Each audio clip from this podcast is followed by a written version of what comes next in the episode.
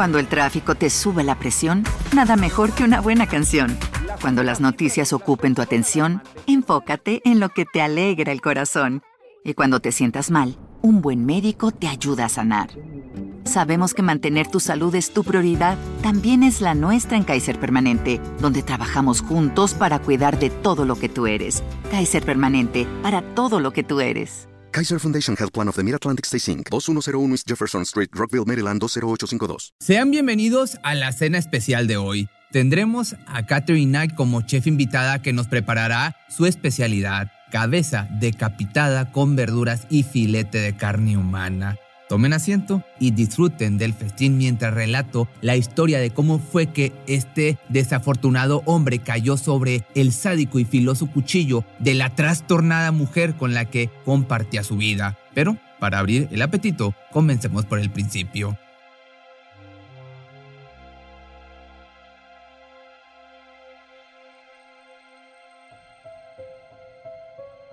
La forma en la que Catherine llegó al mundo no fue precisamente la más afortunada. Su nacimiento ya venía arrastrando una peculiar historia cuyos hechos habían causado fuerte controversia en los alrededores de la localidad. Bárbara y Jack Rogan eran una pareja residente en la ciudad de Aberdeen, en Nueva Gales del Sur. Junto a sus cuatro hijos, parecían una familia convencional, disfrutaban de una vida tranquila y aparentaban estabilidad. Mas nadie del exterior puede conocer lo que ocurre a puerta cerrada en un hogar. Cada familia tiene sus propios secretos y los Rogan no eran la excepción. Quizá no gozaban de tanta felicidad como aparentaban, ya que de un momento a otro se hizo pública una noticia que obligaría a Bárbara a salir corriendo de ahí. Pronto comenzó a ser señalada y juzgada por el develo de una infidelidad. El rumor de que sostenía una relación extramatrimonial creció como una bola de nieve debido al considerado descaro de la mujer, quien engañaba a su esposo con un sujeto llamado Ken Knight, quien además era compañero de Jack en el trabajo. Dicha situación pasaba de boca en boca convirtiéndose en el tema principal de conversación entre los vecinos, a tal grado de que los amantes tuvieron que tomar la decisión de marcharse. Ambos se asentaron en la ciudad de Moore, donde iniciaron una nueva vida. Hijos de ella se habían quedado con el padre y nada les impidió formar su propia familia. Y así fue como finalmente el 24 de octubre de 1955 llegó Catherine Knight a este mundo junto con su hermana gemela a quienes más tarde se les unieron otros dos hermanos. Para el año de 1959, los Knight recibieron a otros integrantes más en su hogar. Eran dos de los hijos de Bárbara que había tenido en su primer matrimonio, esto como consecuencia al fallecimiento de Rack Rogan. Ahora bien, Contrario a lo que se pudiera imaginar, al interior de esa vivienda cuya familia se había formado en términos poco convencionales para la época, no abundaba la alegría o la sana convivencia. De hecho, se percibía un ambiente inhóspito completamente inadecuado para los niños. Ken no figuraba precisamente como un padre o padrastro ideal, mucho menos como esposo. Ejercía la violencia en su método de crianza, era cruel y sumaba a su lista de defectos el alcoholismo. Por si fuera poco, abusaba íntimamente de su cónyuge. Todos estos actos de tiranía perpetrados ante los ojos de los pequeños de la casa, quienes no eran defendidos o protegidos ni siquiera por su propia madre. La mujer permitía tanto maltrato recibido, pero no solo se lo guardaba para ella, puesto que tenía la costumbre de conversar con sus hijos dejándoles saber explícitamente detalles de sus abusos de su vida íntima. Puso al descubierto el profundo odio y resentimiento que, tras tantas experiencias desagradables, se habían prendido de ella, arrastrando poco a poco la inocencia de sus pequeños a un final prematuro. La forma de vida de este matrimonio fue llevando al límite la mente infantil de los hermanos, quienes rápidamente adoptaron comportamientos similares a los vistos en casa. Por su parte, Catherine llegó a sufrir distintas clases de abusos, una situación que se prolongó hasta que la chica ya no pudo más y decidió expresar a su madre lo que ocurría. Sin embargo, opuesto a lo que ella esperaba, Bárbara fue indiferente y tajante con su respuesta deja de quejarte y aguanta lo que te tocó. Estas palabras la marcaron obviamente de por vida, formando su personalidad cimentada en inseguridades y sufrimientos. Creció sin conocer el significado del respeto y la empatía, lo que pronto se reflejó en sus años de estudiante, donde se ganó un apodo muy singular, la matona la llamaban. Curiosamente asumió el papel de una especie de defensora de los más débiles. En muchas ocasiones se le sorprendió agrediendo a sus compañeros que se aprovechaban de los demás, solo que no se limitaba a un llamado de atención o algún empujón inocente. La niña poseía un grado de violencia preocupante, a través de la cual fue capaz de utilizar como un arma, un cuchillo que llevaba en su mochila. Pero por otro lado, tenía una dualidad muy notoria. Algunas veces su comportamiento rondaba en la serenidad y calma con la que sorprendía a los profesores haciéndose acreedora de premios por su buena conducta. Así se mantuvo hasta cumplir los 15 años, edad en la que decidió desistir de los estudios para comenzar a trabajar. Primero, se le presentó la oportunidad de laborar como cortadora en una fábrica de ropa. Ahí adquirió experiencia por un año entero hasta que en 1971 encontró el trabajo de sus sueños, justo como ella lo describía. La contrataron en un matadero de Aberdeen donde sus actividades se convirtieron en su pasión. Tenía un gusto desmedido por cortar y destazar carne de animal. Con su cuchillo en la mano y uniforme manchado de rojo, se sentía plena, se sentía fascinada. Tanto fue el buen desempeño de la mujer que pronto sus jefes notaron el talento nato para realizar dichas actividades. Rápidamente la ascendieron reconociéndole las habilidades que poseía. Además fue premiada con su primer juego de cuchillos carniceros. Imagínate, la emoción de Catherine se vio reflejada en su proceder con el obsequio, el cual colgó encima de su cama para permanecer cerca de él incluso a la hora de dormir. Por un largo tiempo sus buenas noches residieron en admirar los filosos artefactos capaces de cortar hasta los huesos. Tiempo después, en el 73, aquellos recuerdos de ira de su niñez comenzarían a aparecer gradualmente, incrementando de nivel cada que se presentara un episodio. En este tiempo conoció a David Kellett, un hombre que llegó para ser su compañero de trabajo en el matadero. Ambos congeniaron y pronto iniciaron una relación que duró alrededor de un año antes de que la mujer hiciera la petición de casarse.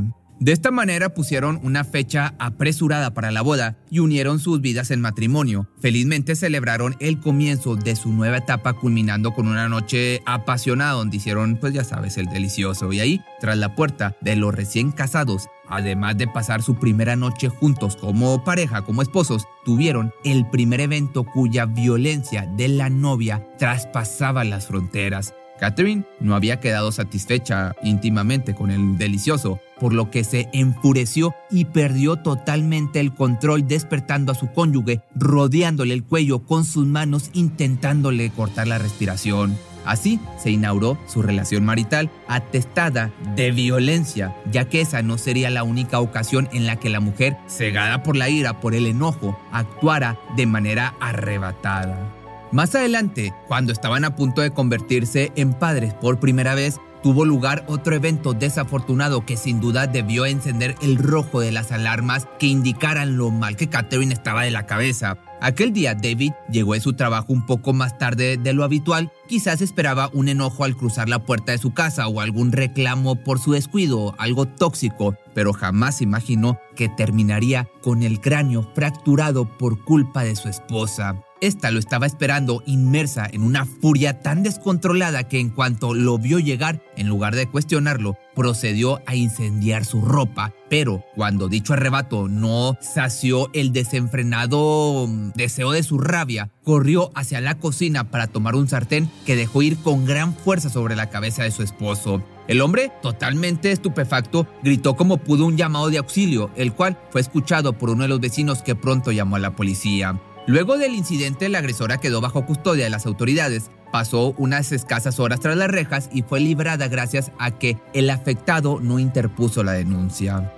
Esperanzado a que en algún momento los episodios de rabia de su esposa se detuvieran, quiso seguir adelante con su matrimonio para criar juntos a su pequeña hija que estaba por nacer, Melissa Ann. Sin embargo, el hombre se dio cuenta que vivir a un lado de su esposa era un total infierno, por lo que en mayo de 1976 decidió abandonarla. Esta separación trajo un severo desequilibrio mental en Catherine. Hacía poco que acababa de dar a luz y sin Keldet para desahogar su locura, ¿quién se llevó la peor parte? Pues sí, la que estás pensando, la pequeñita Melissa. misma que una tarde fue abandonada por su madre en su carriola justo en medio de las vías del tren. La dejó a su suerte mientras ella se dirigió a casa de uno de sus vecinos donde tomó un hacha que le sirvió de arma para amenazar a toda la gente que se cruzó en su camino. Por su parte, la bebé fue rescatada gracias a un hombre que transitaba en el lugar. Pudo retirarla del peligro solo unos minutos antes de que el tren pasara y la arrastrara, pues ya sabes, hacia la muerte. De esta manera, Catherine Knight continuó desatando el caos hasta que finalmente quedó detenida. De la estación de policía la enviaron a un hospital psiquiátrico donde después de realizarle algunas evaluaciones le diagnosticaron con depresión postparto y le dieron de alta. A los pocos días se vio involucrada en otro incidente en el que una mujer terminó siendo atacada con un cuchillo de carnicero. Esta había salido con el arma blanca y su hija en brazos en busca de alguien que la pudiera llevar a buscar a su esposo y fue así como, sin titubear, se dejó en contra de la víctima, quien afortunadamente pudo escapar gracias a que el personal de una gasolinera acudió en su auxilio. Los hechos la llevaron de vuelta al psiquiátrico y a Melissa al cuidado de sus abuelos maternos aunque al poco tiempo, el 9 de agosto de 1976, fue puesta en libertad nuevamente, bajo la custodia y el cuidado de su suegra, con quien vivió por algunas semanas hasta su reconciliación con David. Otra vez de regreso a la relación tormentosa llena de golpes y maltratos, permanecieron juntos pese a las dificultades y el 6 de marzo de 1980 se convirtieron en padres por segunda vez de Natasha Marie. Pasaron de esta manera algunos años intentando ser una familia, pero la mujer de pronto un día huyó de casa y se instaló con sus padres nuevamente en una granja ubicada a las afueras de Aberdeen. La estancia le duró muy poquito. Al ser una persona tan volátil, nadie estaba dispuesto a tolerar sus desmanes tan peligrosos, de modo que optó por mudarse con sus dos hijas e ingresar nuevamente a trabajar al matadero. Para 1987, el gobierno le otorgó una pensión debido a que comenzó a sufrir dolores de espalda que le imposibilitaban trabajar. Tenía 30 años, dos hijas, un hogar y una vida por delante, de manera que no dudó en conocer más hombres para disfrutar de su juventud y fue así como apareció David Saunders. Se enamoraron y pronto se fueron a vivir juntos, pero la verdadera cara de Knight salió a relucir más rápido de lo que planeaba. Como de costumbre en la vida amorosa de la mujer, la toxicidad era pilar de la relación. En ella hubo peleas, abandonos y reconciliaciones, incluso una siniestra amenaza por parte de la mujer, pues en 1987 cruzó otra línea de brutalidad al quitarle la vida a un cachorro frente a su pareja, advirtiéndole que lo mismo le pasaría si la dejaba o engañaba con otra mujer. Un año más tarde, y en contra de todas las posibilidades, la pareja tuvo una hija y se mudaron a una casa cuya decoración corrió a cargo de la amante de los cuchillos. Esta decidió decorar con pieles de animales, trampas de caza, machetes y todo tipo de artefactos ideales para cazar. Una completa locura.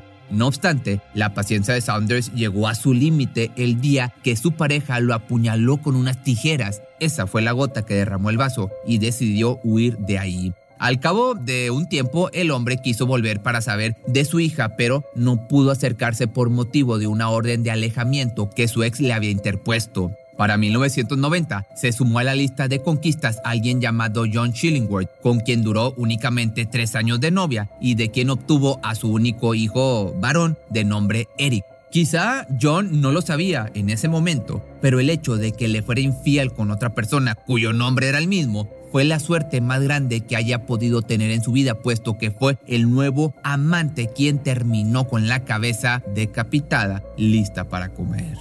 John Price cayó en las garras de su verduga, siendo un hombre divorciado con tres hijos. Él inició la relación sabiendo perfectamente cuál era el temperamento de su amante, pero nunca le pasó por la mente el futuro tan devastador que él esperaba, sobre todo luego de que en 1998 Knight le propusiera matrimonio, petición que no dudó en rechazar al instante, despertando la sed de venganza de la mujer. Dicho desaire tuvo consecuencias, pues esta se encargó de que lo despidieran de su trabajo revelando algunos videos ante el jefe de John, en los cuales se podían ver algunos artículos supuestamente robados en su trabajo. Sin embargo, la realidad era que el hombre los había tomado del basurero luego de que la empresa se deshiciera de ellos por estar obsoletos. De igual forma, ninguna explicación fue válida para tal hecho y terminó siendo despedido de su empleo al que había dedicado 17 años de su vida. Este altercado ocasionó la separación de la pareja y Knight se tuvo que mudar ya que la casa donde vivían pertenecía a Price. Pocos meses después tuvieron un reencuentro, solo que ahora llevando una relación menos formal al no vivir juntos. Pero este vínculo amoroso no hizo la diferencia de los demás. De nada sirvió ser más distante ya que de por medio siempre existían peleas, insultos y agresiones. Dicho círculo vicioso no pararía hasta los actos espeluznantes del año 2000, donde a principios del mismo, Catherine apuñaló a su pareja, como ya lo había hecho en el paso con otro hombre. Acto seguido, la víctima procedió a poner una denuncia para mantener a su novia psicópata alejada de sus hijos. La policía intervino, pero al escuchar dos versiones tan diferentes, dejaron el caso de lado. Para este momento, él ya había encontrado otro empleo y ahí fue donde, sin querer, predijo su muerte con un comentario sumamente preocupante. Si no vengo a trabajar es porque algo grave me pasó. Nadie lo tomó en serio y a la hora de la salida fue la última vez que lo vieron con vida. Esa misma noche, entre el 29 de febrero y el 1 de marzo del año 2000, llegó a su casa vacía, sabiendo que había dejado a sus hijos en casa de algunos amigos. Quizá vio algo en la televisión, se dio una ducha y se preparó para dormir. Transcurrió los minutos y en punto de las 11 de la noche, Catherine llegó con lencería nueva y abrió la puerta con su propia llave. Aparentemente buscaba la reconciliación, pero en su mente planeaba algo mucho más siniestro y espeluznante. Lo despertó con un beso y procedieron a tener intimidad, a hacer el delicioso. Luego del acto se fueron a descansar, momento que ella aprovechó para tomar uno de los cuchillos que estratégicamente había escondido en algún rincón de la casa y lo apuñaló sin piedad 37 veces. Luego de quitarle la vida, arrastró el cuerpo por el suelo hasta llevarlo a la cocina para preparar el festín. Pasadas las 8 de la mañana, en su trabajo se comenzaron a preguntar por qué no había llegado, al mismo tiempo que recordaron esa peculiar frase que dijo el día anterior. De manera que para asegurarse de que estuviera bien, enviaron a la policía a su domicilio. Al llegar al lugar, vieron su camioneta estacionada en el patio delantero, no era una buena señal, así que tumbaron la puerta de la entrada. Y ahí, tras las paredes del 84 de la calle St. Andrews en Aberdeen, se encontraba la escena del crimen más sangrienta y estremecedora que jamás hayan visto los policías que atendieron el llamado piel colgada de ganchos a modo de cortinas, sangre en las paredes, en el piso y un aroma que indicaba comida casi recién hecha. Catherine se había encargado de despellejarlo, cortó su cabeza, sazonó con verduras y la metió al horno. Además, preparó filetes con la carne de sus glúteos, los cuales también pretendía hornear. La carnicera no escatimó en decoración ya que en la mesa se pudo apreciar una vajilla perfectamente bien acomodada con unas notas a los costados. En estas escribió el nombre de los hijos del difunto para que luego se sentaran a degustar el platillo humano, cabeza de papa al horno. A un costado de lo que quedaba del cadáver se encontraban descansando plácidamente la chef siniestra, pues se había tomado una gran cantidad de pastillas intentando quitarse la vida. Sin embargo, fue llevada a emergencias justo a tiempo para hacerle una limpieza de estómago y prepararla para su vida en prisión, no sin antes evaluarla para determinar si su estado mental había propiciado semejante crimen, pero luego de tres exámenes distintos se dictaminó que la mujer había actuado en pleno uso de sus facultades mentales. Solo se pudo detectar en ella un trastorno límite de la personalidad, lo que la hacía actuar de manera despectiva, impulsiva e incapaz de gestionar emociones. Catherine resultó capaz de diferenciar entre lo bueno y lo malo, dejando entrever que sus acciones sádicas las perpetró por mero placer. Finalmente, el 8 de noviembre del año 2001 fue declarada culpable por haberle quitado la vida a John Price, condenada a cadena perpetua sin posibilidad de libertad condicional. Si te gustó este video no olvides seguirme en mis redes sociales y recuerda que también los puedes ver en Facebook. Voy unos días atrasado, pero igual ahí los puedes checar.